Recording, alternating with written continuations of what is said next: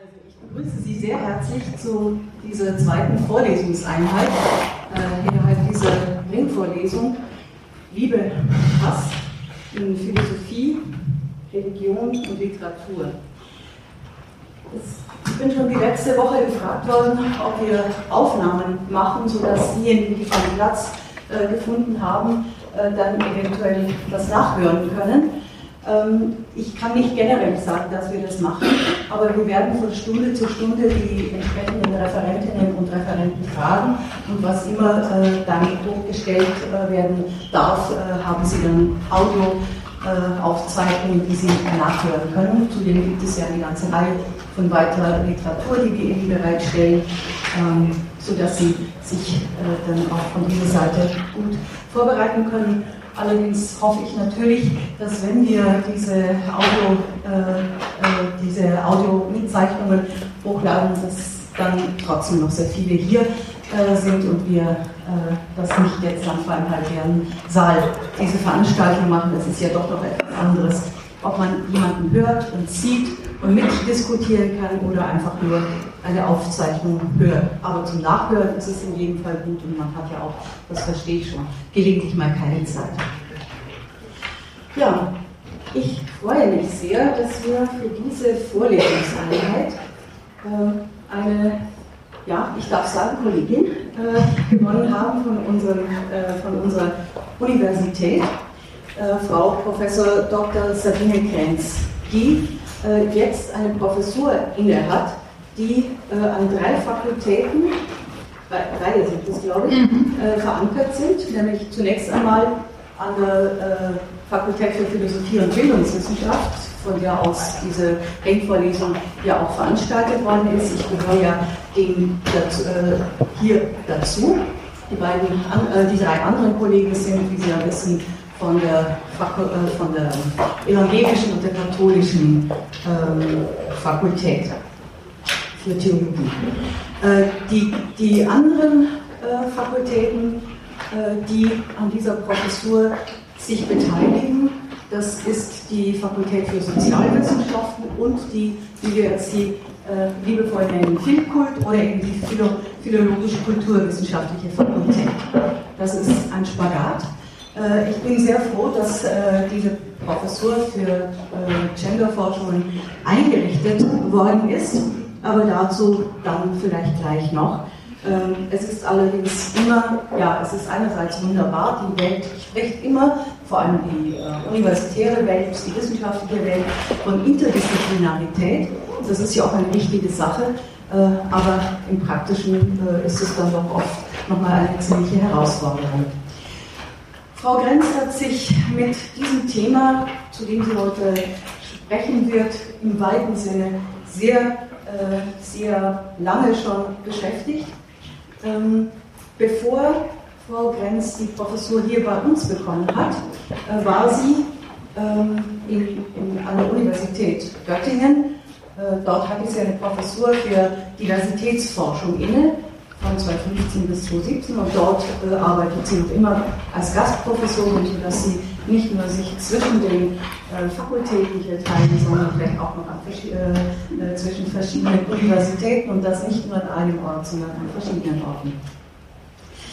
Frau Grenz hat zunächst einmal äh, Erziehungswissenschaft, Soziologie und Psychologie in Köln studiert ähm, und hat dann auch einen Master of Science für Gender Studies an der London School of Economics and Political Science absolviert. Sie promovierte sich über das Thema Gender Studies an der Humboldt-Universität in Berlin. Dort wurde sie dann auch Post, äh, ein Postdoc, wie wir sagen, Postdoktorandin im DFG graduierten Kolleg Geschlecht als Wissenskategorie. Ähm, und später wurde sie dann dort auch wissenschaftliche Mitarbeiterin. Eine Postdoc-Stelle hat Frau Grenz dann auch in Düsseldorf 2008 bekommen und 2010 hat sie äh, eine Habilitations, äh, mit einer Habilitationsschrift sich habilitiert über das Thema, über die Konstruktion von Femininität von Frauen verfassten Kriegstagebüchern aus dem Zweiten Weltkrieg in Berlin. Ähm, also das Thema Gender äh, zieht sich durch die wissenschaftlichen Arbeiten hindurch, die Frau äh, Kenz äh, seit ihrem Studium ähm, bewältigt. Frau Kenz hat eine ganze Reihe anderer Gastprofessoren inne gehabt. Ich glaube, das äh, werde ich jetzt nicht alles noch erwähnen. Vielleicht, ähm, äh, vielleicht äh, ja an der FU Berlin, dann in Budapest und in Fribourg. Ähm, ich möchte gerne auf das Buch verweisen, hm, das 2005 und dann noch einmal 2007 erschienen ist. Unheimliche Lust. Und in Klammern. Heimliche, unheimliche Lust über den Konsum sexueller Dienstleistungen, ähm, das eben 2005 und dann einmal 2007 äh, erschienen ist. Die Forschungs- Gebiete, in denen Frau Grenz sich bewegt, ähm, sind qualitativ empirische Methodologie, Gender-Methodologie und Epistemologie, Diversität, Intersektionalität, dann die Fragen von Gender, Säkularität und Religion, äh, kulturtheoretische, sozialwissenschaftliche Perspektiven auf die Geschlechterkonstruktion. Äh, damit sehen wir, wir haben eine absolute Expertin für das Thema, auf das wir uns jetzt äh, mit Spannung äh, und mit Spannung äh, widmen dürfen, zwischen Imaginationen von Intimität und Objektivierungen, Ambivalenzen der kommerziellen Sexualität. Ich habe in der letzten Woche ein einen Einführungsvortrag sozusagen gemacht, wo ich schon einmal sowohl über die Konstruktion von Liebe und von Hass gesprochen habe. Ich habe immer äh, wie im Begriff Liebe äh, Sexualität sowohl als auch eine gefühlsmäßige Neigung zu einem Menschen äh, ausgedrückt wird. Darüber habe ich nicht gesprochen. Äh, aber diesem Thema widmet sich jetzt Frau Gerz. Ich freue mich auf ihn. Ja, äh, vielen Dank. Das ist ein bisschen laut, oder? Wie ist das für Sie? Ich höre es ganz laut. Okay. Ähm, vielen Dank für die Einladung und für die tolle Vorstellung. Auch schön, dass Sie auf das Buch hingewiesen haben, weil das, was ich Ihnen vortragen werde, ähm, in gewissermaßen, es ist doch zu laut, oder? Ja. Mhm. Ja, jetzt. Ja, das ist besser. Viel besser. Ähm, weil das, was ich Ihnen vortragen werde, eben genau auch noch mit dieser Studie zu tun hat. Nämlich war also dieses Buch Unheimliche Lust über den Konsum sexueller Dienstleistungen war äh, das Ergebnis einer Studie mit Freiern, also mit heterosexuellen Männern, die Dienstleistungen von Sexarbeiterinnen in Anspruch nehmen. Ich habe dafür 19 narrative Interviews geführt, äh, zwischen, das kürzeste hat 50 Minuten gedauert und das längste ungefähr zwei Stunden und habe dann anschließend ausgewertet, wie in den Interviews, also in den Erzählungen über Prostitutionskundschaft, äh, Männlichkeit, heterosexuelle Männlichkeit hergestellt wird. Und ich habe, um jetzt dieses Thema ähm, von Intimität und Objektifizierung ähm, näher zu beleuchten, habe ich einen bestimmten Teil mir ausgewählt, nämlich das Sprechen über die Schönheit der Frauen und ähm, das Auswählen sozusagen der richtigen, der richtigen Sexarbeiterin. Es ist nicht es erschließt sich unter Umständen nicht sofort, inwieweit das mit diesem, mit dem Vorlesungsthema, ähm, also mit dem Thema der Reihe Hass und Liebe zu tun hat. Ähm, aber darüber würde ich dann gerne auch in der anschließenden Diskussion mit Ihnen sprechen, um das sozusagen nochmal deutlich herauszuarbeiten, was daran ähm, Hass oder Liebe ist. Gut, dann ähm, beginne ich mal mit dem Vortrag.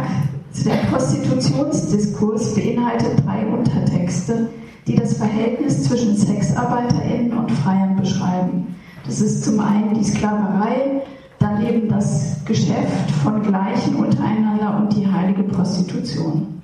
Allen gemeinsam ist, dass die richtige Frau ausgesucht werden muss. Dies geschieht in der Regel nach dem Aussehen, wie einer der Teilnehmer sagte, der Frau. Julia O'Connell Davidson, das ist eine Prostitutionsforscherin. Also ich sollte vielleicht noch hinzufügen, es wurde ja gerade schon die Interdisziplinarität angesprochen. Ich komme aus den Gender Studies, also ich habe meinen Master, meine Promotion, meine Habilitation da drin. Sie studieren Philosophie. Das heißt, es ist auch tatsächlich Ihre Interdisziplinarität jetzt herausgefordert. Wenn Sie Dinge nicht verstehen, können Sie mich natürlich gerne fragen, äh, wenn es geht im Anschluss. Wenn es aber das Nicht-Verstehen dazu führt, dass Sie meinem Gedankengang nicht mehr folgen können, dann bitte ich Sie auch gleich zu unterbrechen, damit ich das erklären kann und wir weitergehen können. Okay, also Julia O'Connell Davidson hat angelehnt an Marx frühe Ausführungen übers Geld runter. So, ist nämlich ja. Doch. Ja, ja so. Ist es jetzt besser? Klingt besser, ja. Ja. Okay.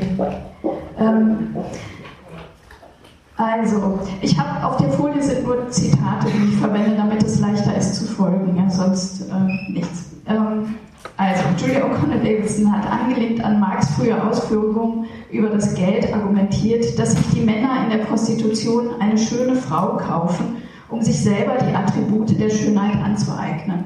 Da habe ich Ihnen ein Zitat rausgenommen aus den ähm, ökonomisch-philosophischen Manuskripten von Marx, nämlich die Eigenschaften des Geldes sind meine, seines Besitzers, Eigenschaften und Wesenskräfte. Das, was ich bin und vermag, ist also keineswegs durch meine Individualität bestimmt. Ich bin hässlich, aber ich kann mir die schönste Frau kaufen. Also bin ich nicht hässlich. Denn die Wirkung der Hässlichkeit, ihre abschreckende Kraft, ist durch das Geld vernichtet. Na, das könnte man ja das wird ja häufig gesagt über die Prostitution, dass eben jemand sozusagen, der es nötig hat, ähm, sich dann eine Frau kauft. Ähm, also man kauft sich das, was man nicht selber hat, oder man gleicht das, also die mangelnde Schönheit durch das Geld aus. Das heißt also, dass die mangelnde Attraktivität durch das Geld eben nivelliert wird. Und dieses Argument setzt voraus, dass Freier hässlich sind und außerhalb der Prostitution keinen sexuellen Kontakt zu Frauen haben. Das entspricht aber nicht der Realität. Also ähm, weder bei meiner Studie noch äh, sonst.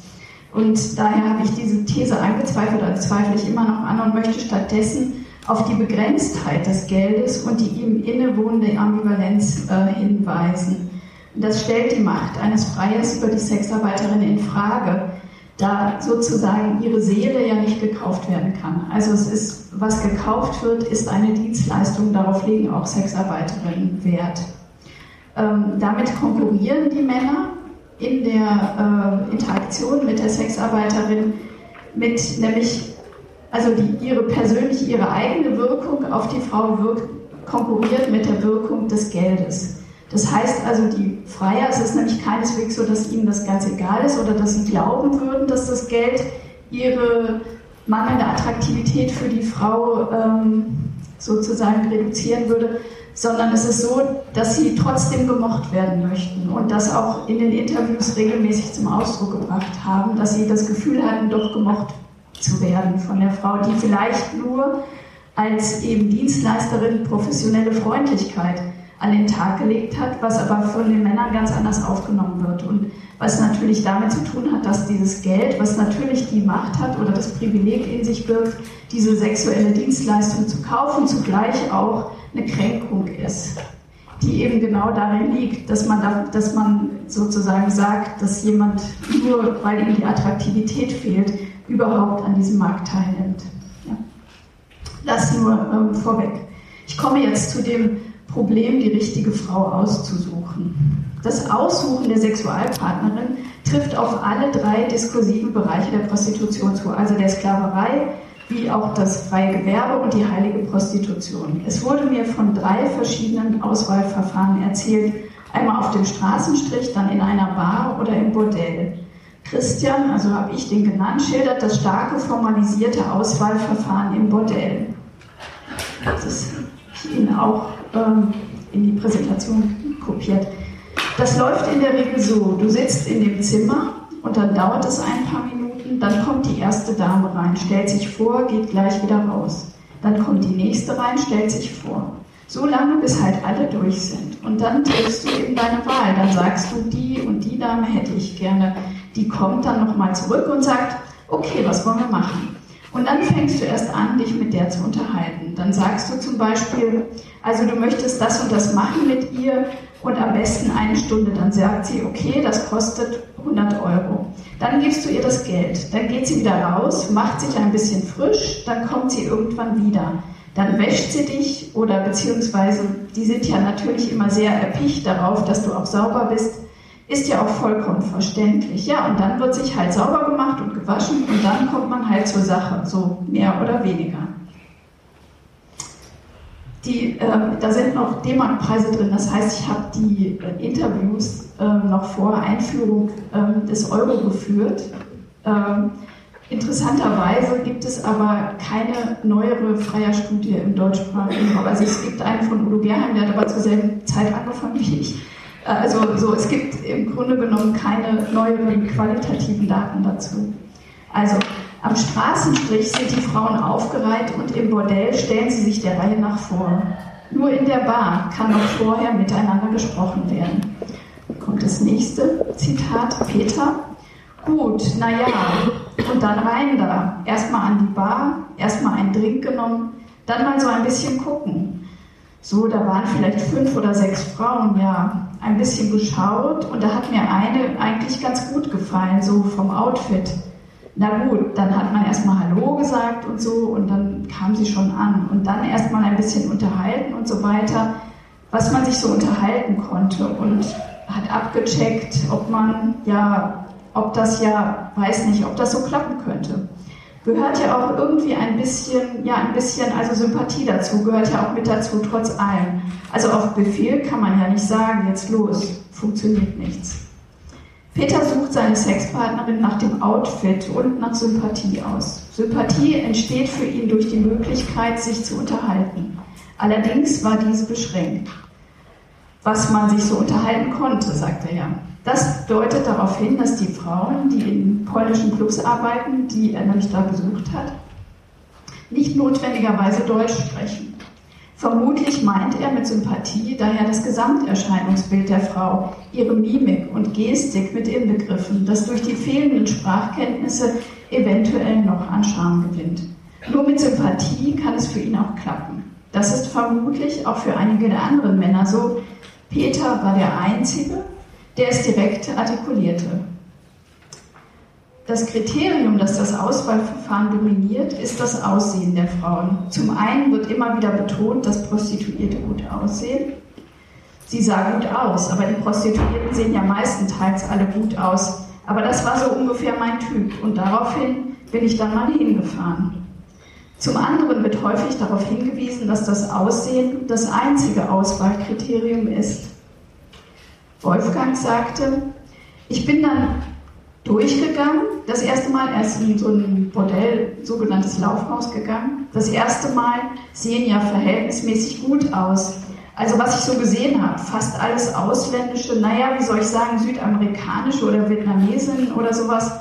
Dann geht es immer eine Treppe hoch und so ein langer Gang. Dann geht man nochmal eine Treppe hoch und dann noch eine andere. Bis ganz oben bin ich gar nicht gekommen. Das erste Mal der erste Gang, da war ich ein bisschen schüchtern. Dann beim zweiten, jetzt bist du mal hier, jetzt gehst du sowieso nicht weg. Na, und dann bin ich bei einer geblieben, hinten, fast das letzte Zimmer, die mir dann so ein bisschen zugesagt hat, so vom Aussehen her.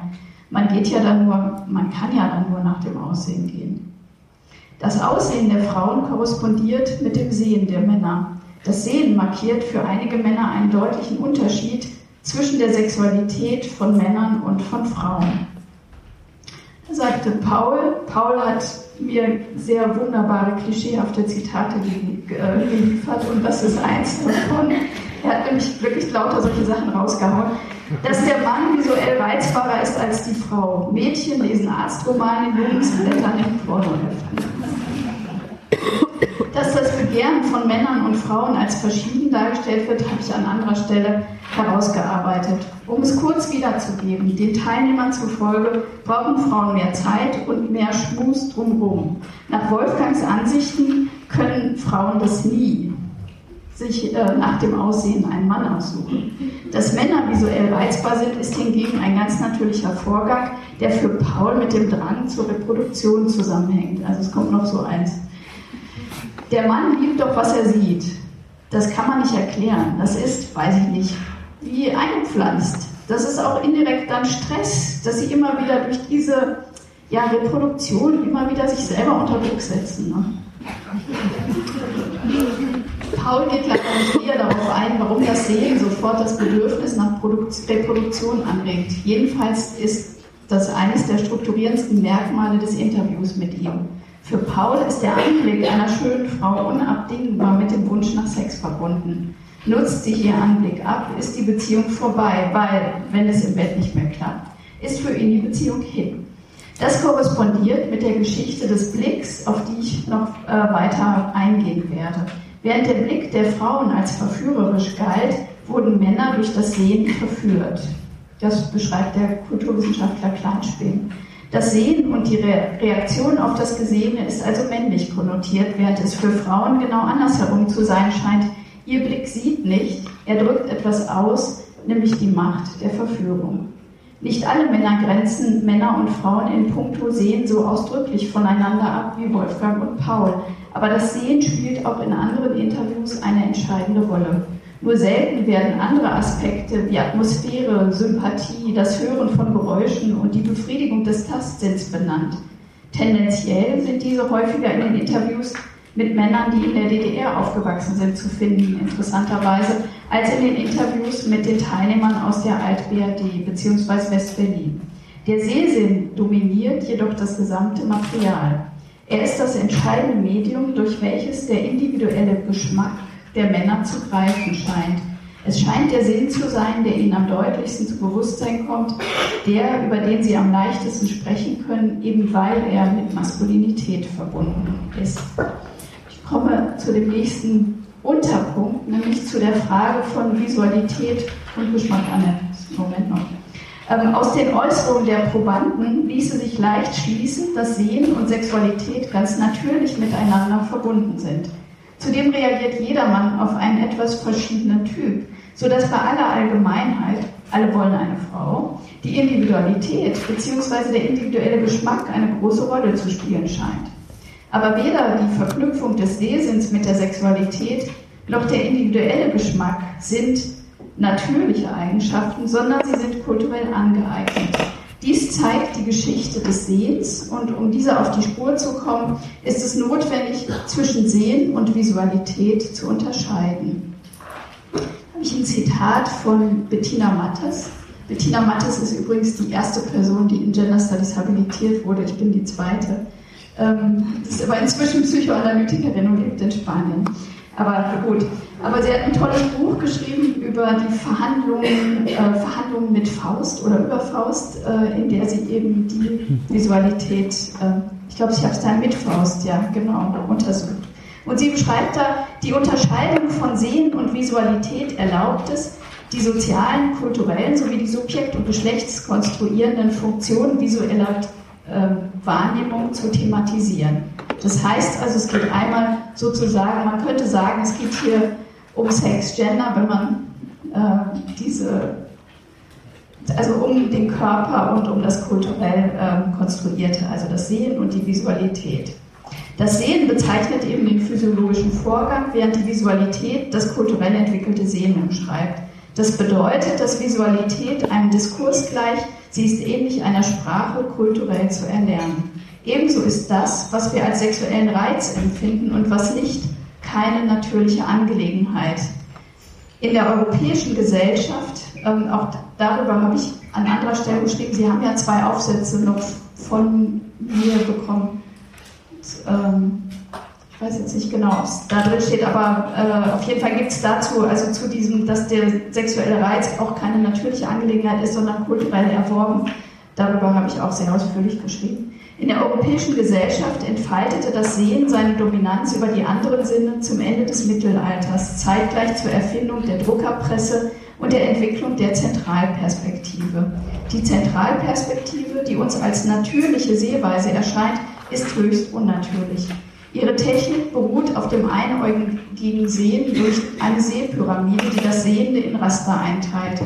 Durch diese Technik gleicht die Zentralperspektive eine Abstrahierung von der, ich zitiere nochmal Bettina Mattes, von der, also eine Abstrahierung von der körperlichen Bedingtheit des Sehens, die zugleich eine Konkretisierung des, äh, des Abstrakten herbeiführt.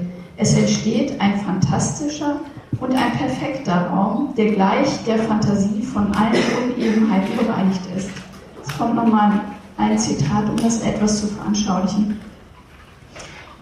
Die Zentralperspektive schafft eine Vorform des Immersive Environments und diese ist der symbolischen Form der Schrift außerordentlich ähnlich. Sowohl was die Homogenität als auch was die Abstraktion und Konstruiertheit betrifft. In beiden Fällen entsteht eine Behausung, in die sich das Individuum hineinfantasieren kann.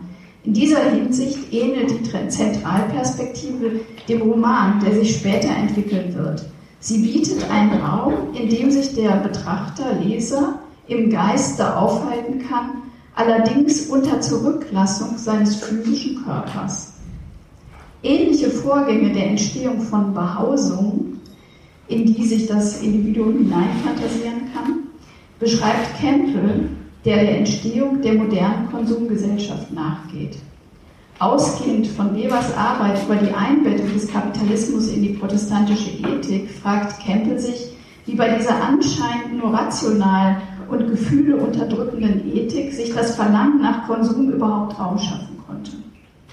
Er arbeitet heraus, dass sich mit dem Protestantismus Gefühle erst individualisierten. Sie mussten kontrolliert werden und wird diese Kontrolle erst einmal beherrscht, erlaubt sie auch das Spielen mit dem Genuss von Emotionen. Zudem wurde durch die zunehmende Rationalisierung der Automatismus von Symbol und Emotion aufgelöst. Das Symbol der Hölle löst zum Beispiel Angst aus. Weiß man aber, dass es keine Hölle gibt, kann das Grauen an der Vorstellung genossen werden. Das heißt, gerade die Rationalisierung trug dazu bei, dass mit Emotionen gespielt werden konnte. Da habe ich ein Zitat von Colin Campbell. Before any emotion can possibly be enjoyed, therefore it must become subject to willed control, adjustable in its intensity, and separated from its association with involuntary overt behavior.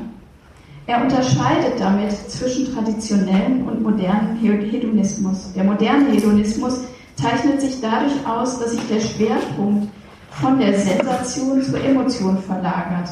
Die Emotion verbindet die Sensation mit mentalen Bildern, während der traditionelle Hedonismus nach Campbell eine Erinnerung an einen Genuss in die Zukunft projiziert und des, man deswegen Lust auf etwas bekommt, verwandelt der moderne Hedonismus die Erinnerung so lange, bis sie ihm zusagt. It is highly rationalized form of self-illusory hedonism which characterizes modern pleasure seeking. Also es ist eine höchst zu höchst rational, rationalisierte Form der, der Selbstillus oder des selbstillusorischen Hedonismus, die uns, ähm, die in diesem modernen äh, Pleasure Seeking liegt. Und äh, in diesem Sinne, so sagt Campbell weiter, ist der ähm, moderne Hedonist ein Traumartist. Dieser Vorgang ruft Sehnsucht nach etwas hervor, was man eigentlich noch gar nicht kennt eben dem Ideal der Fantasie. Daraus entsteht ein Kreislauf von, so Campbell, Desire, Acquisition, Use, Disillusionment, Renewed Desire. Also einer Perfektion der Fantasie wie der dann kreierten Realität. Campbell zufolge entfaltet sich dieses Phänomen besonders stark in der Romantik, also zeitgleich zur weiten Verbreitung von Liebesromanen und dem Aufkommen des Ideals romantischer Liebe. Oh, das habe ich vergessen zu kopieren, das Zitat, was jetzt kommt, dann lese ich sehr langsam vor.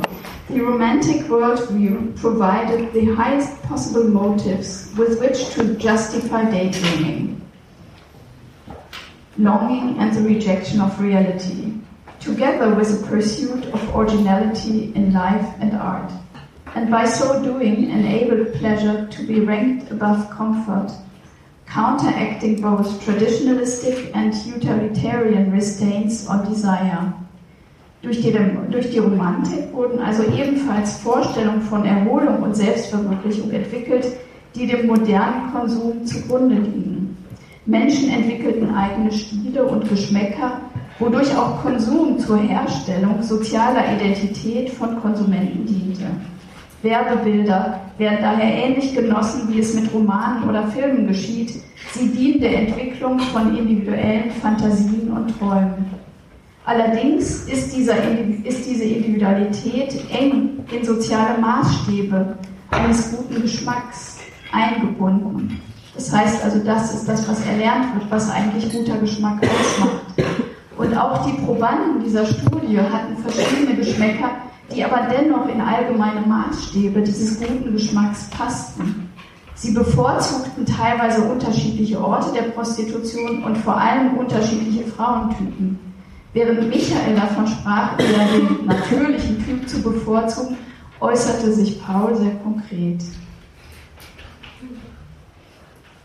Also das ist immer so der Bereich Nordisch. Bei Nordisch weiß ich nicht, irgendwie eine falsche Fehlleistung oder so, keine Ahnung. Aber ich finde Frauen mit blauen Augen, blonden Haaren, finde ich spitze, spitze. Und das ist auch, wenn ich vergleiche, meine erste Freundin damals in, also der Region, in der er aufgewachsen ist, da war das alles noch ein bisschen bodenständiger, zieht sich dieser Typ weit durch bis heute. Hab sogar andere abgewimmelt, wo ich hätte was mit anfangen können, wo ich gesagt habe, nee, tut mir leid, ich kann mit dir nichts anfangen, du bist nicht mein Typ. Ja? Also, und das ist ja, also dieses blond-blauäugige ist ja doch ein sehr klassisches Schönheitsideal, ähm, dass er da an seinen Geschmack will. Also der natürliche wie der nordische Typ entsprechen gängigen Modetypen oder gängigen Schönheitstypen. In ähnlicher Weise äußern sich auch andere Teilnehmer. Die Geschmäcker und Stile sind durch Massenmedien und ästhetische Richtlinien bereits vorgegeben. Jetzt habe ich noch ein Zitat von Heinz. Ich bin zwar kein Supermann auf der Strecke, das muss ich ganz klar sagen, aber Bedürfnisse sind durchaus vorhanden. Also Heinz war der älteste Teilnehmer, der war etwas über 70. Ähm, ähm, also und Anregungen bekommt man ja für Erotik und Sexuelles eine ganze Menge im Fernsehen und auch im Playboy, den ich mir seit einiger Zeit halte. Man guckt sich ja die schönen Frauen gerne an, aber wie? Ne? Und ich habe ein, in einem Katalogangebot von der inzwischen verstorbenen Beate mir also einiges bestellt, das in den nächsten 8 bis 14 Tagen dann mit zugesandt wird. Das sind also einige Videokassetten, dann noch so ein bisschen was anderes, Magazine, was es alles so gibt. Das war das Angebot. Das liegt direkt hinter ihm da, ganz frisch angekommen. Also er war auch tatsächlich aufgrund seines Alters der Einzige, den ich zu Hause besucht habe. Ich habe die Interviews sonst woanders geführt, aber ähm, genau, ihm wollte ich eigentlich diese Reise nicht äh, zumuten.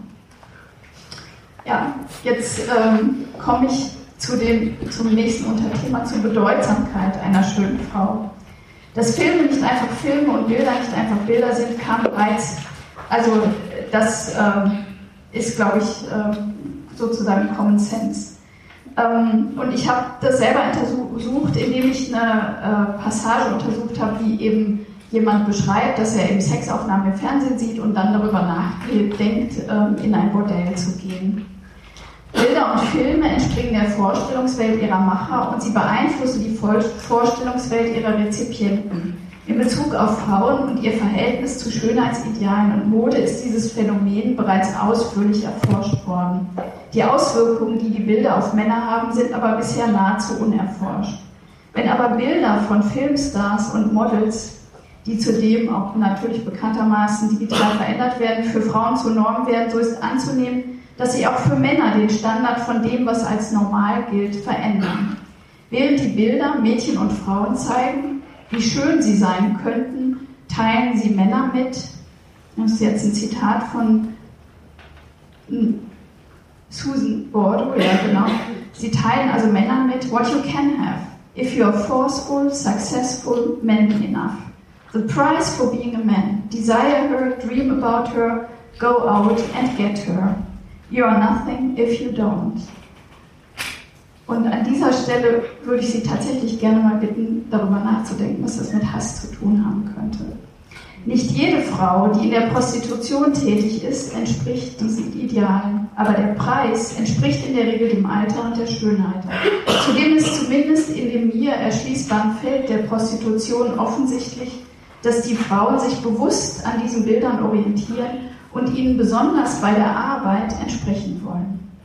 Sie repräsentieren also Schönheitsideale, die, also in ausgeprägterem Maße als Frauen, die nicht von Sexarbeit leben, was sich eben auch auf das Begehren von Freiern auswirkt.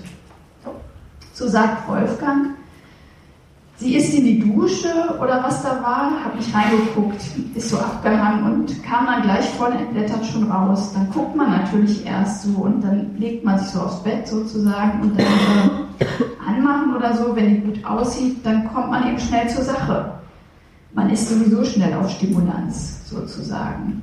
Auch Bordeaux, die, also Soziologin aus Großbritannien, arbeitet weiter heraus, dass die bildgeprägten Maßstäbe sich auch auf das sexuelle Begehren auswirken. Anything less, also als die schönste Frau, feels like an inferior fix, zitiert sie selbst Warren Farrell.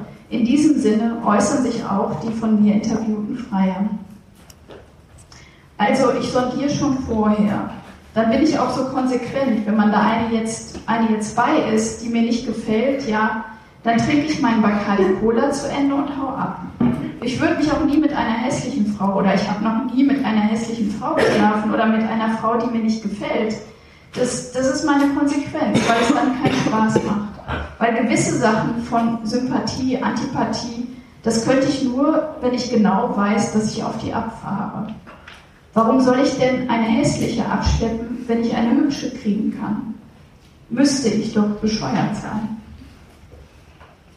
Paul hat allerdings mehr Selbstbewusstsein als die Männer, die Bordeaux auswählte, um das Problem darzustellen.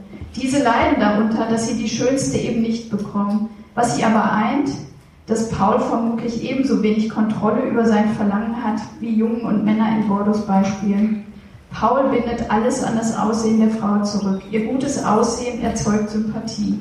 Und was für Paul gut aussieht, ist relativ eingeschränkt.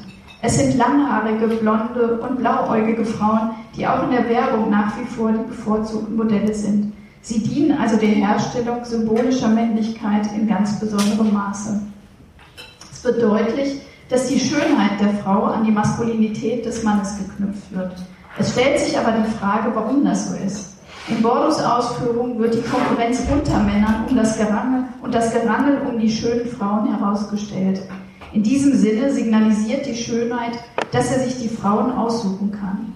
Wäre er mit seiner hässlichen Frau zusammen, könnte der Eindruck entstehen, man hätte nehmen müssen, was übrig blieb.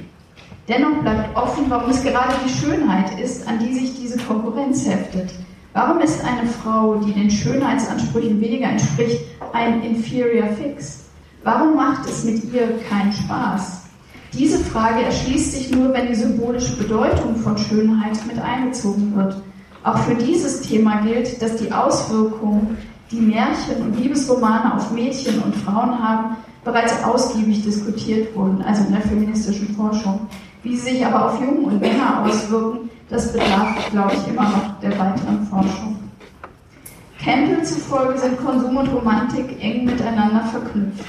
Bestimmte Produkte, wie zum Beispiel ein neues Kleid, werden mit romantischen Vorstellungen verbunden. Aus diesem Grund, so Campbell, arbeitet die Werbung mit der Imagination und romantischen Assoziationen und nicht andersherum, weil die Werbung damit arbeitet, assoziieren wir Romantik mit dem Produkt. Auch und besonders Schönheit hat romantischen Inhalt. Vom Ritterlied bis zum Märchen ist es immer die schöne Frau, die besungen und gerettet wird. Schneewittchen ist die schönste im ganzen Land, die der Prinz findet und wachküsst. Es ist auch die Schöne, die das Biest, also das Triebhafte in ihm zähmt, bis aus ihm ein Prinz wird. Es lassen sich unzählige Beispiele aufzählen, um diese Verbindung weiter zu belegen. Es ist also die schöne Frau, an deren Seite sich der Freier als Prinz oder Retter fühlen kann.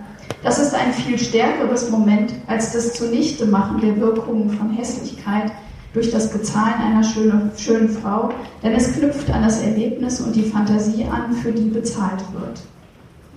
Kleiber und Felten, die eine quantitative Freierstudie durchgeführt haben, sprechen davon, dass manche Freier die Beziehung zur Sexarbeiterin als Beziehungssurrogat sehen. Das knüpft eng an die romantischen Vorstellungen, die mit Schönheit verbunden sind, an. Ich möchte dies jedoch eher als etwas wie Instant-Intimität bezeichnen. Es wird eine Form der Intimität gesucht, die sofort und ganz da ist, die unmittelbarer und damit auch perfekter ist als die reale Intimität oder zumindest verspricht es zu sein. Sie befindet sich in dem Konsumkreislauf von Fantasie und Realität der Sinnenwelt, den Campbell für die Fortentwicklung des Konsums aufgestellt hat. Freier haben Fantasien. Sie stoßen bei ihren Partnerinnen und den Sexarbeiterinnen auf die Realität und damit auf Widerstand und feilen weiter an ihrer Fantasie sowie an der Realisierung des Phantast der fantastischen Inhalte. Dies kann nur funktionieren, wenn die Symbole, die die romantischen Vorstellungen bzw. die Fantasien der perfekten Befriedigung sexueller Wünsche produzieren und befriedigend stark genug sind. Daher spielt das Aussehen der Frauen eine große Rolle.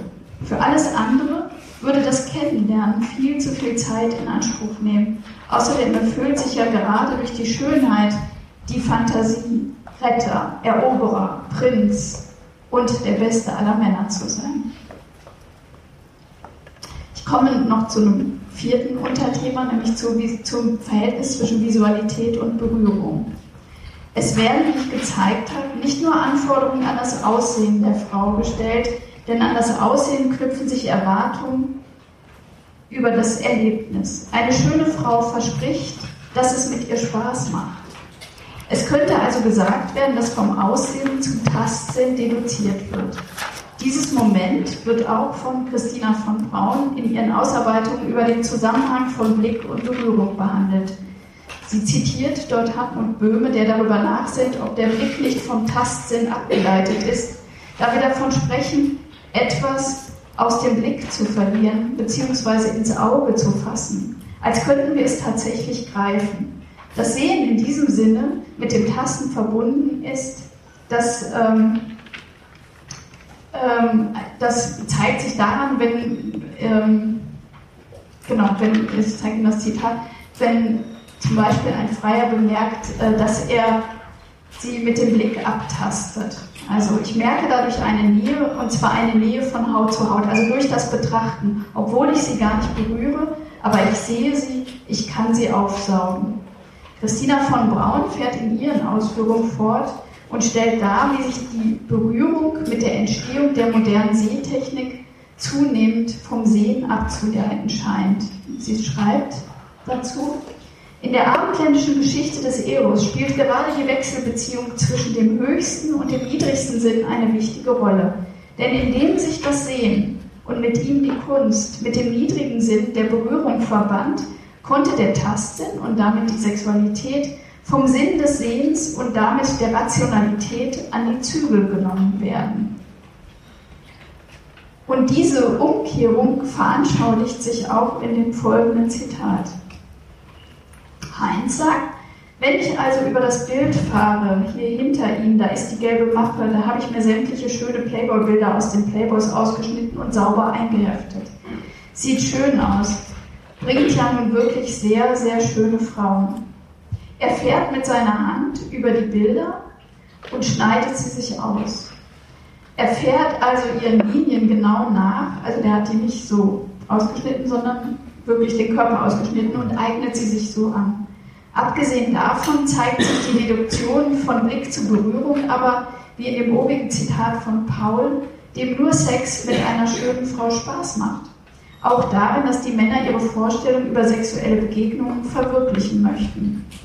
Das ist, zitiere ich Wolf. Ich habe zwar ab und zu mit ihr äh, Verkehr gehabt, aber eben nicht so, wie ich mir das vorgestellt habe, also mit seiner Lebenspartnerin. Und hatte mir dann gedacht, und die Frau, die Prostituierte sieht ja gut aus und alles, da kriegst du dann eben auch mal das, was du gern möchtest. Das sexuelle Verhältnis zu seiner Partnerin war problematisch. Wolfs Erzählung zufolge, weil sie zuvor vergewaltigt worden war. Er hoffte, mit einer Prostituierten, die er an der Straße sah und die ihn interessierte, wie er sagt, andere sexuelle Erfahrungen machen konnte. Diese Hoffnung erfüllte sich, sodass er über einen längeren Zeitraum immer wieder zu ihr ging. Auch andere Freier sprechen immer wieder von ihren Vorstellungen über Sex, die sie mit der Sexarbeiterin realisieren wollen. Dabei geht es aber nicht etwa um besonders ausgefallene Fantasien oder Techniken. Nur weniger Männer sprachen über besondere sexuelle Vorlieben. Es geht mehr um das Vergnügen ganz normalen sexuellen Geschlechtsverkehrs. Dabei scheint es darum zu gehen, die Zufälligkeit der Begegnung zu begrenzen und sie dadurch eben rational zu beherrschen. Beim Abtasten von Bildern wird ebenso wenig riskiert wie beim Bezahlen für die Realisierung eigener sexueller Fantasien. Allerdings kann dies Verlangen der Kontrollierbarkeit durch die Begegnung mit einer Sexarbeiterin enttäuscht werden. Und nun komme ich noch zu dem Risiko der Täuschung dabei. Da sagt Sven zum Beispiel, super hübsche Frau, kann man nicht sagen. Schön sind sie ja so rein optisch.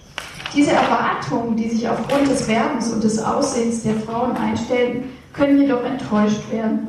Das steckt bereits in diesem Satz, in dem er noch einmal hervorhebt, dass die Sexarbeiterinnen rein optisch super hübsch sind. Sven ist in seiner Erzählung zufolge immer wieder enttäuscht worden. Er ist aber auch immer wieder hingegangen. Ja. Im folgenden Zitat fasst er mehrere Erfahrungen dieser Art zusammen. Aber das war wirklich so abrupt auf der Straße oder in diesem Häuschen oder in diesem Kasten, wo sie dann drin sitzen oder an der Bar. Super freundlich, nett, sympathisch auch. Und wenn du dann im Zimmer bist, ist wieder was völlig anderes. Eine ganz andere Gefühlslage im Raum. Und dann ist das so, na, wofür, vielleicht auch, wofür ich vielleicht auch ein bisschen zu empfindlich bin, dass ich dann nicht so denke, dass ich jetzt mir mal ja, ein Stück Fleisch mir nehme und fertig, so, so kommt es mir dann schon fast vor. Der ganze Genuss, die Hoffnung auf ein gegenseitiges Erlebnis, das ist nämlich das, wonach sie suchen, eben das, was ich vorhin ja sagte, dass sie auch von der Frau gemocht und begehrt werden wollen, obwohl sie bezahlen. Also die Hoffnung auf ein gegenseitiges Erlebnis fällt zusammen, wenn er bezahlt hat. Ein Stück Fleisch will er nicht haben. Bezahlt hat er für die Illusion einer kurzen, spontanen und dennoch halbwegs romantischen bzw. intimen Begegnung. Denn Sven möchte Energien aufnehmen und nicht Sex mit Frauen haben, die gar keine Lust haben. Die Kälte, wie er es an anderer Stelle nennt, stößt ihn ab. Er wünscht sich die Berührung, hat Vorstellungen darüber, wie er sie erleben könnte. Er vergnügt sich an seiner Fantasie. Da auch vorübergehende, vorhergehende Ereignisse mit Prostituierten enttäuschend waren, nimmt er nicht nur die Erinnerung zum Genuss, wie es von eben der sogenannte traditionelle Hedonist tun würde, er verändert seine Fantasie, überträgt positive sexuelle Erfahrungen, die er außerhalb der Prostitution gemacht hat oder in seiner Fantasie erfunden hat, auf die Sexarbeiterin und kann sich plötzlich nicht mehr vorstellen, dass die Prostitution wirklich so schlecht sei. Ganz im Sinne dessen, was Campbell als modernen Hedonismus bezeichnet. Und deswegen geht er auch immer wieder hin. Also er glaubt doch immer wieder an das Versprechen des perfekten sexuellen Erlebnisses. Die tatsächliche Berührung enttäuscht ihn dann und ruft die Erinnerung an die vorhergehenden Ereignisse wach. Während des Interviews war Sven davon überzeugt, dass er nicht mehr zu einer Sexarbeiterin gehen würde, weil es für ihn einfach zu schlechter Sex sei. Vorgenommen hatte er sich das seiner Erzählung zufolge allerdings schon öfter. Die Frage, ob er sich erneut in diesen Kreislauf geworfen hat, muss leider offen bleiben. Anhand der Gefahr, getäuscht zu werden, lassen sich mehrere Themen aufzeigen, die für das Erlebnis in der Prostitution und damit für die Frage auch der, der Macht über eine andere Person bedeutsam sind. Die Verführung, die absichtliche Täuschung von Seiten der Frauen in der Prostitution und der täuschbare Sehsinn, inklusive den Vorstellungen und der Rationalität der Entscheidung. Anders ausgedrückt ist es die Frage zwischen Schein und Sein, nach der, ich zitiere Kleinspiel, Differenz zwischen dem Schein und der Wirklichkeit, die laut Kleinspiel im 16. Jahrhundert quasi erfunden wurde. In dieser Zeit gab es unzählige Anweisungen darauf zu achten, wie man wirke, was gleichzeitig das Misstrauen hervorbrachte. Und diese Differenz wurde das für das Bürgertum nur noch wichtiger. Kleinspiel hebt hervor, dass im Zusammenhang mit der Verführungsmacht der Frauen ein Aspekt des Sehens aufkommt, der der Ansicht, das Auge vertrete, das Rationale diametral gegenüberstehe. Die Mode des 17. und 18. Jahrhunderts betonte weibliche Reize. Dadurch wird der Blick erotisiert und von den Frauen geht ein Sog aus. Damit entsteht das Begehren durch das Sehen. Die Augenlust wird verführt, schreibt Kleinspien, was gleichzeitig Angst vor eben dieser Verführung auslöst, zumal im 17. Jahrhundert zunehmend versucht wurde, die Lust zu bändigen. Hier tritt eine alternative Weise des Sehens in Erscheinung, die von Bryson mit Glance bezeichnet wurde und den Mattes als beteiligten oder involvierten Blick übersetzt. Im Gegensatz zur Zentralperspektive beruht der Glance nicht auf der Verleugnung seiner Entstehungsbedingungen, sondern vermeidet die dem Gaze, dem Blick, als Folge der Entwicklung der Zentralperspektive eingeschriebenen Unterwerfungstendenzen. Glance proposes desire, proposes the body. Mattes Arbeit besteht in einer Neuinterpretation der Faustlegende, wie ich vorhin schon gesagt habe. Ihrer Ansicht nach wechselt Faust zwischen beiden Qualitäten des Blicks. Dasselbe kann auch für die Freier festgestellt werden, Einerseits folgen sie dem Objektiven, indem sie die Frauen anhand gängiger Schönheitsideale einteilen. Zudem richtet sich auch der Preis in der Prostitution teilweise nach dem Alter und der Schönheit der Frauen. Gleichzeitig aber lassen sie sich auch verführen. Dieses Moment der Verführung wird natürlich noch dadurch verstärkt, dass der Blick nicht der einzige an der Situation beteiligte Sinn ist. Die Freier begeben sich in einen besonderen Raum mit spezifischen Gerüchen und Geräuschen. Um dies zu veranschaulichen, habe ich eben auch noch einen Artikel darüber geschrieben, wie eigentlich die Rituale wirksam werden. Also wie man sich sozusagen vorbereitet, wie man sich in diesen Raum des Rituals begegnet, wie das Ritual stattfindet und wie man sich wieder herausbewegt und ähm, sozusagen sich erneuert fühlt. Ähm, Genau, und die, also, also sie, sie sind also sozusagen in so einem Prozess ähm, auch befangen. Und sie interagieren, interagieren natürlich auch die Frauen. Die Frauen sind eben nicht einfach nur Bilder, wie ähm, das ähm, Heinz mit seinem Playboy zu Hause nachvollziehen kann, sondern sie sind aktiv, sie sprechen mit ihnen und sie versuchen auch, sie dazu bewegen, mit ihnen zu gehen. Und äh, wie das geschehen kann, also das Verführen, das ähm, schildert noch einmal Sven. Ja, und dann bin ich halt in so eine Bar gegangen. Und eigentlich wollte ich auch gar nicht mit einer Frau mitgehen. Ne? Und dann hatte sich das halt, ich habe auch mehrere Frauen abgewimmelt und so. Ne? Also die kommen ja dann immer zu einem an und haben mir da alles angeguckt und habe mich da so mehr oder weniger amüsiert, Leute beobachtet und sowas. Bin dann auch ziemlich lange geblieben, war auch angetrunken. Ja, und die letzte, hatte mich dann sozusagen überredet, indem sie sich zu mir, indem sie sich zu mir hingesetzt hatte. Also die anderen Frauen immer mit anfassen und viele gute Worte. Und die letzte Frau sozusagen, die noch in der Runde war, oder vorletzte, ist egal, setzt sich, war dann auch Kino, setzt sich einfach so fast auf meinen Schoß, auf die Lehne halt, guckt mir nur in die Augen und sagt kein Wort. Dachte ich mir, ach scheiße, jetzt gehst du mit. Und bin dann auch mitgegangen. Und das war dann auch eine etwas angenehmere Erfahrung. Die war auch sehr viel freundlicher gewesen, bis dann auf die Bemerkung, du hast aber nur noch fünf Minuten, jetzt musst du aber mal kommen. Ja, das sind dann so Sachen, die wirken so abtörend innerlich für mich, dass ich dann sage, nee, jetzt ist Schluss. Ne? In Svens Schilderung begegnen sich zwei Aspekte der Visualität. Er lässt sich mehrfach durch den Blick verführen. Erstens durch sein eigenes Sehen im Hintergrund gibt es das Kino, er sieht also gleichzeitig einen Pornofilm und er ist mehrfach von den Frauen angesprochen worden. Zweitens dadurch, dass sie, dass sie ihm in die Augen blickt. Dass der Blick der Frauen verführerisch ist, ist eins der Momente, mit denen weibliches Sehen in den Interviews charakterisiert wird. Laut Kleinspiel bekam, kam dies bereits im 13. Jahrhundert auf. Eine Annahme, durch die der Blick und damit das Begehren der Frauen kontrolliert werden sollte. Das zweite Moment, das den Blick der Frauen charakterisiert, ist am treffendsten mit Allwissenheit beschrieben. Im Interviewmaterial wurde es zum Beispiel von Wolfgang erwähnt. Er schildert hier, wie er kurz nach der Maueröffnung mit Freunden an einem Straßenstrich vorbeifuhr und zum ersten Mal Sexarbeiterinnen begegnete. Wir waren nicht in der Lage, wir waren so klein mit Hut, wo wir die gesehen haben und schon dieses Auftreten der Damen, die da am Straßenstrich standen, die haben ja irgendwie so Das ist ja so, die haben ja so eine, wahrscheinlich weil sie so eine gute Männererfahrung haben, die sind ja, will ich sagen, Psychologen, aber die sehen genau, wenn sie den Männern in die Augen gucken, was für Probleme die haben.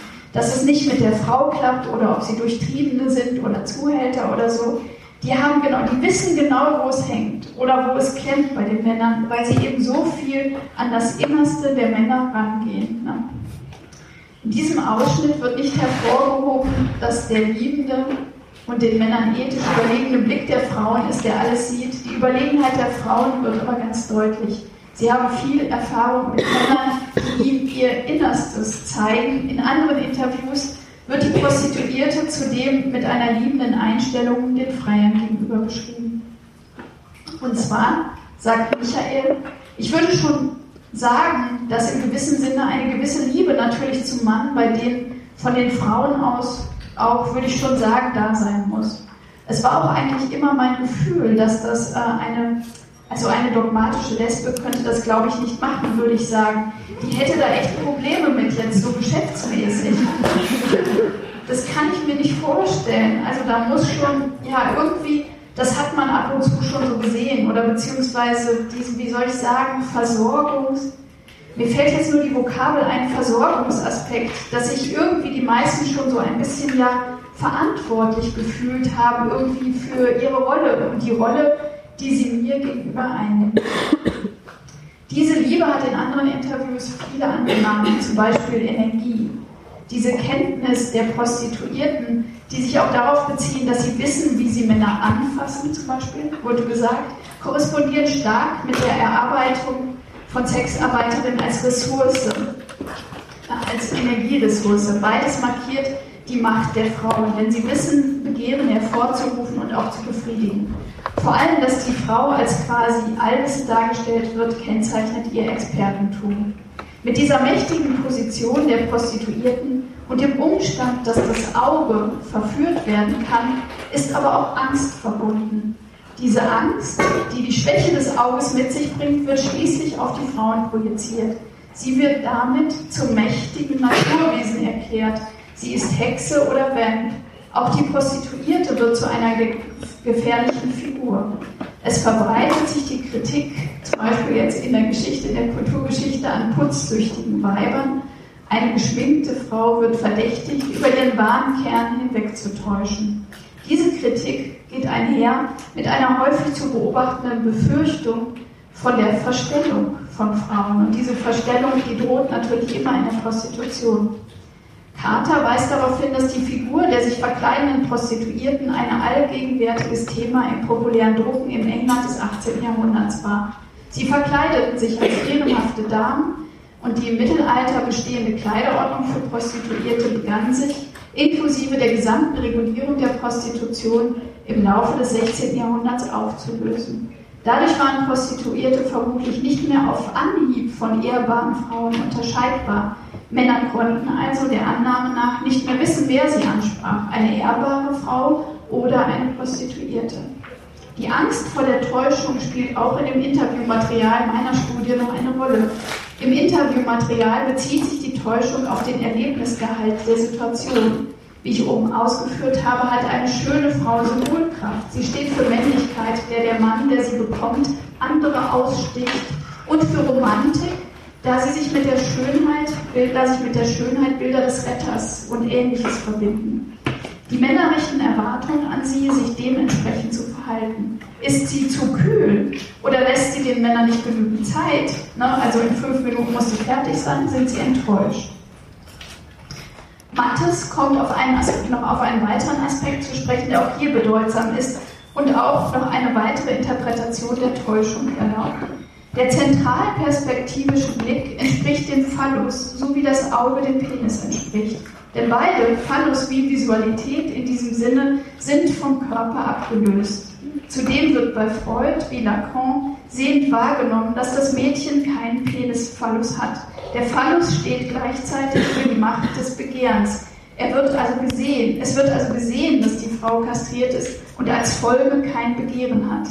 Das aber steht in diametralem Gegensatz zur Realität einer Frau, die begehrt bzw. aktiv nicht begehrt. Es stellt sich daher die Frage, ob die Enttäuschung darin besteht, dass die Frau nicht nur verführt, sondern ein eigenes Begehren hat, was sich auch im aktiven oder also im Nichtbegehren äußern kann. Es zeigt sich hier erneut die starke Verknüpfung der verschiedenen Interpretationsthemen. Der folgende Ausschnitt aus dem Interview mit Gerold greift noch einmal Punkte der Diskussion ähm, auf und kommt dabei auch auf die Gegenseitigkeit zu sprechen. Also, es geht immer noch um die Täuschung. Das ist ein etwas längeres Zitat, weil es auch einen Dialog mit mir noch einschließt, äh, dauert etwas länger. Das Sexuelle kommt da auch besser rüber, denn manche Partnerinnen, die trauen sich nicht zu sprechen über die Sexualität. Und äh, genauso, man soll immer die Frau, immer nur sie lieb haben und streicheln und machen und tun. Ich bin der Meinung, der Mann braucht das Gleiche auch. Er kann nicht nur immer bedacht sein auf die Frau, dass die jetzt kommt zur Lust, sondern das muss eigentlich gegenseitig sein oder auch mal umgekehrt. Ja, das habe ich schon oft gemerkt. Kommt dann fast nie rüber sowas. Und da kommt es eben jetzt besser rüber. Die kennen sich doch auch viel besser aus, wie sie nun anfassen und machen und tun, als, ja, als manch eine Partnerin. Sie sind auch freier. Also mit denen kann man darüber sprechen. Die Partnerinnen, die blocken dann auch viel ab. Aber da habe ich auch schon äh, oft gehört, war nicht dann, ja dann, wenn man dann noch so weiter drüber spricht, streitet man sich dann. Und irgendwie war es das dann. Und dann habe ich gefragt, aber wenn Sie jetzt zu den Frauen gehen, dann sind Sie ja der, der immer versorgt ist, oder? Nee, kann man so nicht. Nee, es ist gegenseitig auch. Ja, das ist auch mit drin. Also aber nur die wirklich jetzt privat alleine arbeiten, bei denen ist es mit drin. Wenn jetzt so ein ganzer Massagesalon, da ist noch jemand da, die sind immer auf schnell, schnell Geld verdienen und fertig und tschüss. Wie lange bleiben Sie immer da? Ist immer circa eine Dreiviertelstunde. Ja, so ungefähr. Die Zeit füllen Sie aus? Ja, ja. Manche sind ja nach fünf Minuten schon fertig. Ja, kommt auf die Frau drauf an. Da würde ich dann nicht mehr hingehen. Ach so, da würden Sie nicht mehr hingehen. Nee. Nee, also das habe ich mir ganz genau ausgesucht. Bin, bin nach, bin bis in einen bestimmten Stadtteil, es war in Berlin, bin ich mal gefahren. Da hatte ich mal eine, die war also auch sehr schön gewesen, und hat aber auch immer eine ganze Stunde ausgefüllt. Gerold geht bevorzugt zu Prostituierten, Prostituierten, weil er in privaten Beziehungen keine Gegenseitigkeit erlebt, wie er sagt. Er hat den Eindruck, dass nur immer er die Frauen während des Sexualakts befriedigen muss, während sie sich nicht um seine Bedürfnisse kümmern. Auch kann er mit Prostituierten offener über Sexualität sprechen. Für diesen konkreten Zusammenhang bedeutsam ist, dass er zu Frauen, von denen er zu schnell zur Ejakulation gebracht wird, nicht mehr geht. Er bezahlt für zwei Dinge, für Zeit und Orgasmus. Und wenn nicht beide in, zufrieden, in zufriedenstellendem Maße erfüllt werden, geht er nicht wieder hin. Er äußert hier keine Enttäuschung. Es klingt eher so, als würde er einer Frau, zu der er das erste Mal geht, zunächst kritisch prüfen. Der Grad der Enttäuschung hängt auch mit den Erwartungen der Freier zusammen. Manche Freier anerkannten auch, dass sie eventuell für die Prostituierte nicht begehrenswert sind, weil sie entweder zu viele Männer bedienen muss oder sie gar nicht ihr Typ sind. Jetzt noch, Michael sagte dann, mag natürlich häufig der Fall gewesen sein, dass ich jetzt gar nicht der Typ sozusagen normalerweise bin. Dann ist denen das vermutlich eventuell unangenehm, mit mir zusammen zu sein. Dann drücken die vielleicht auch ein bisschen auf die Zeit. Ich komme jetzt noch zum Schluss, der nicht mehr so lange dauert, und dann können Sie mir endlich Fragen stellen. Also, einige der hier untersuchten Aspekte wurden bereits in anderen Studien zur Prostitution angesprochen. Allerdings sind sie weder in ihrer Symbolik bisher entschlüsselt worden, noch in dieser Weise zusammengefasst. Also insofern stellt das tatsächlich immer noch was Aktuelles dar, obwohl das Buch vor zehn Jahren erschienen ist. Ahlemeyer schreibt über die optischen Reize, die die Frauen auf die Freier ausüben und darüber, dass der Besuch bei einer Sexarbeiterin für die Freier ein Erlebnis ist. Er stellt beide Aspekte jedoch nur kurz vor, ohne sie im Hinblick auf ihre geschlechtliche Bedeutung zu analysieren. Der Konsum wird ebenfalls indirekt angesprochen, wenn in theoretischen Arbeiten die Verfügbarkeit von Frauenkörpern, wie bei Feldman, analysiert wird. Es wird aber nicht genauer qualifiziert, da sich diese Arbeiten nur nebenbei auf empirische Arbeiten beziehen. Und äh, Andrea Rote geht in ihrer Studie über Sextouristen darauf ein, dass Männer, die nach Thailand fahren und dort zu Prostitutionstouristen werden, um ihre angegriffene männliche Identität zu kurieren. Dies gelingt ihnen aber nur bedingt, da sich die Prostituierten nicht völlig ihren Erwartungen entsprechend verhalten. Da sie als Rahmen Cornells Konzept der hegemonialen Männlichkeit verwendet, kommt sie zu dem Schluss, dass den Männern die Identitätsarbeit deswegen nicht gelingt, weil es tiefgreifende Brüche, wie sie sagt, im System der männlichen hegemonialen Macht gibt. Wenn man patriarchale Ansprüche mit Hilfe dieses Konzepts fassen möchte, halte ich es für verfrüht, davon auszugehen, sie wären gebrochen. Zudem halte ich es für problematisch, diesen Bruch festzustellen, da es zu wenige Daten darüber gibt, wie Männer den Prostitutionsbesuchen zu anderen Zeiten erleben. Es würde bedeuten, dass Prostituierte, zumindest in Entwicklungsländern, früher, besser, früher bessere Erlebnisse vermittelten, beziehungsweise die Männer sie stärker als ihre männliche Identität unterstützend wahrgenommen haben. Waren die Frauen jemals lediglich den Männern dienende Objekte? Haben die Männer früher mehr von der gewünschten Gegenseitigkeit und dem Angenommensein erlebt? Auf Deutschland bezogen entsteht eher der gegenteilige Eindruck, nämlich dass sich das Gewerbe zunehmend differenziert und sich so immer genauer den einzelnen Wünschen anpasst. Es diversifiziert sich ganz im Sinne des von Campbell entwickelten Konsumkreislaufs, in dem immer wieder neue Wünsche kreiert werden. Vielleicht sind die Männer auch unzufrieden, weil sich die Ansprüche an Sex erhöht haben oder hier andere Ansprüche daran herrschen, als die thailändischen Prostituierten im Falle von Lotus Studio zu geben bereit sind. Da sich das Konzept nur an dem Hegemonialen orientiert, erlaubt es nicht, die Schwächen und Verletzlichkeiten der Männer zu interpretieren. Rote kann daher nur das Missfallen an den Prostituierten herausarbeiten. Aspekte wie Aufregung auf Seiten der Männer oder Erektionsstörungen, die hier, also nein, Erektionsstörungen kamen jetzt nicht in dem Vortrag vor, aber die kamen in der Studie vor, können mit hegemonialer Männlichkeit nicht erfasst werden. Und dasselbe gilt auch für andere Arbeiten, die vornehmlich argumentieren, dass die Männer Macht über die Prostituierte ausüben wollen, wie zum Beispiel von Julia O'Connor Davidson, mit der ich gestartet hatte, mit dem Zitat von Marx. Das Bezahlen für sexuelle Dienstleistungen per se als Machtausübung zu interpretieren, bedeutet im übertragenen Sinn, dass der Phallus in Form von Geld als Symbol der Macht mit dem Penis als dem tatsächlichen Erlebnis in der Prostitution gleichgesetzt wird. Die Männer werden dann nur in ihrer aktiven Rolle beschrieben, wohingegen die passiven Momente des Erlebens und des eigenen Versagens außer Acht gelassen werden. Eine solche Interpretation unterliegt zudem latent der Fantasie oder dem fantastischen Versprechen, das von der Sexindustrie permanent gemacht wird, nämlich dass es möglich sei, die perfekte sexuelle Befriedigung zu bekommen, beziehungsweise die männliche sexuelle Identität in perfekter Weise rekonstruieren zu können. Dieses perfekte sexuelle Erlebnis hat mit der eigenen sinnlichen Erfahrung zu tun, die der individuell wahren Sexualität möglichst nahe kommen soll. Die sinnliche Erfahrung betrifft hier sowohl das taktile Gefühl als auch das Aussehen der Prostituierten, die wie die sexuelle Praktik den eigenen Geschmack treffen muss. Manche Männer sind damit bereits nahezu zufrieden. Für andere soll ihr Verlangen aber möglichst auf Gegenseitigkeit treffen, sodass sie glauben, ihre innere Wahrheit träfe mit der der Sexarbeiterin zusammen.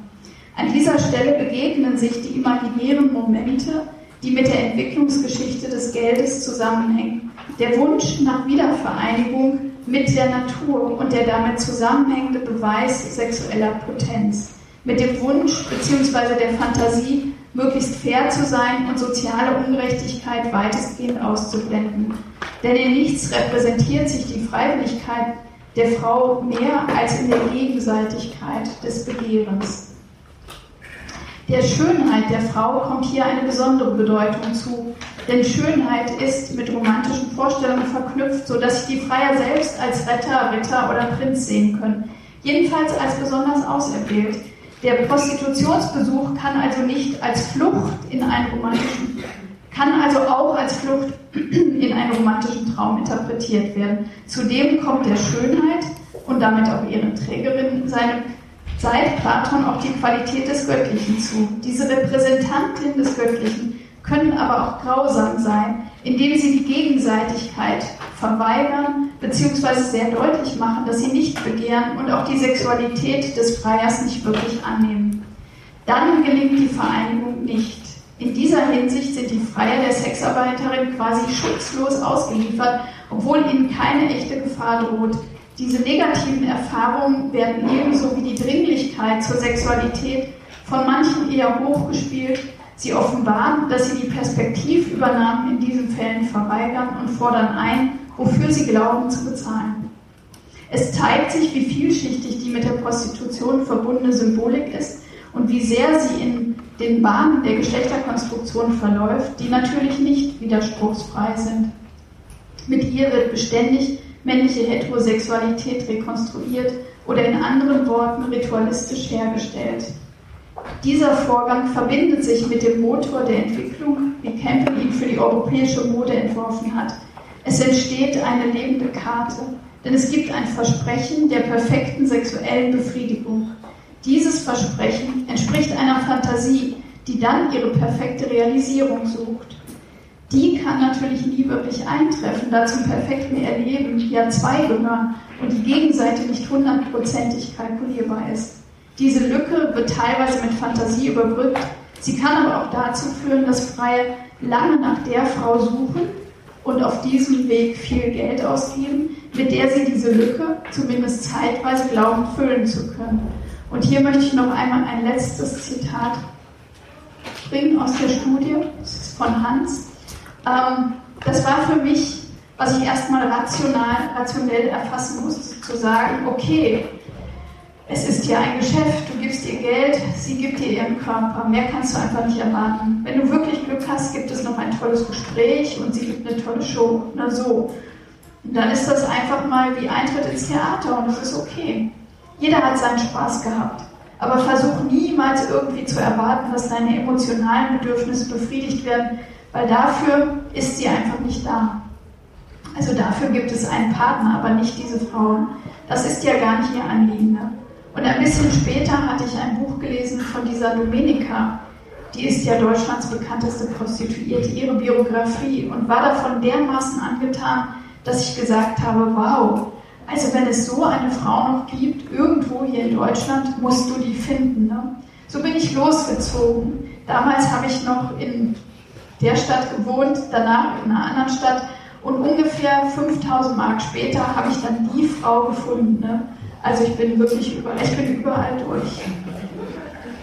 Also er hat lange gesucht nach der richtigen Frau, die er dann gefunden hat. Genau. Ja, damit möchte ich enden und äh, Ihnen noch eine Viertelstunde Gelegenheit geben, mir Fragen zu stellen. Dankeschön.